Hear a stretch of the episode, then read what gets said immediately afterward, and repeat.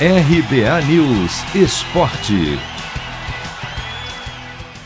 Dois jogos para lá de importantes abrem nesta sexta-feira o segundo turno da Série B, sete da noite no horário de Brasília. O líder Curitiba visita o Havaí, que se vencer alcançará o Coxa em número de pontos e vitórias e poderá assumir o primeiro lugar pelo saldo de gols.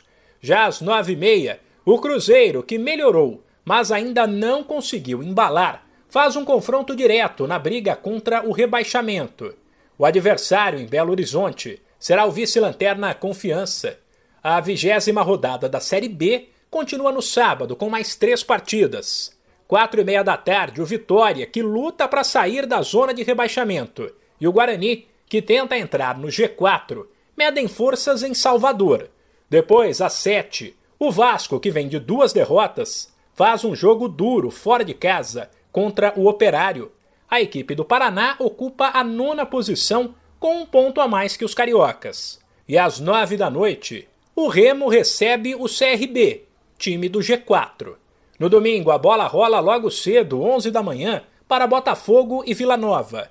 Quatro da tarde tem duelo importante entre times da parte de cima, Goiás e Sampaio Correia. 6 e 15, Londrina e Brasil de Pelotas, duas equipes da zona de rebaixamento se enfrentam no Paraná e às 8h30 jogam Ponte Preta e Brusque.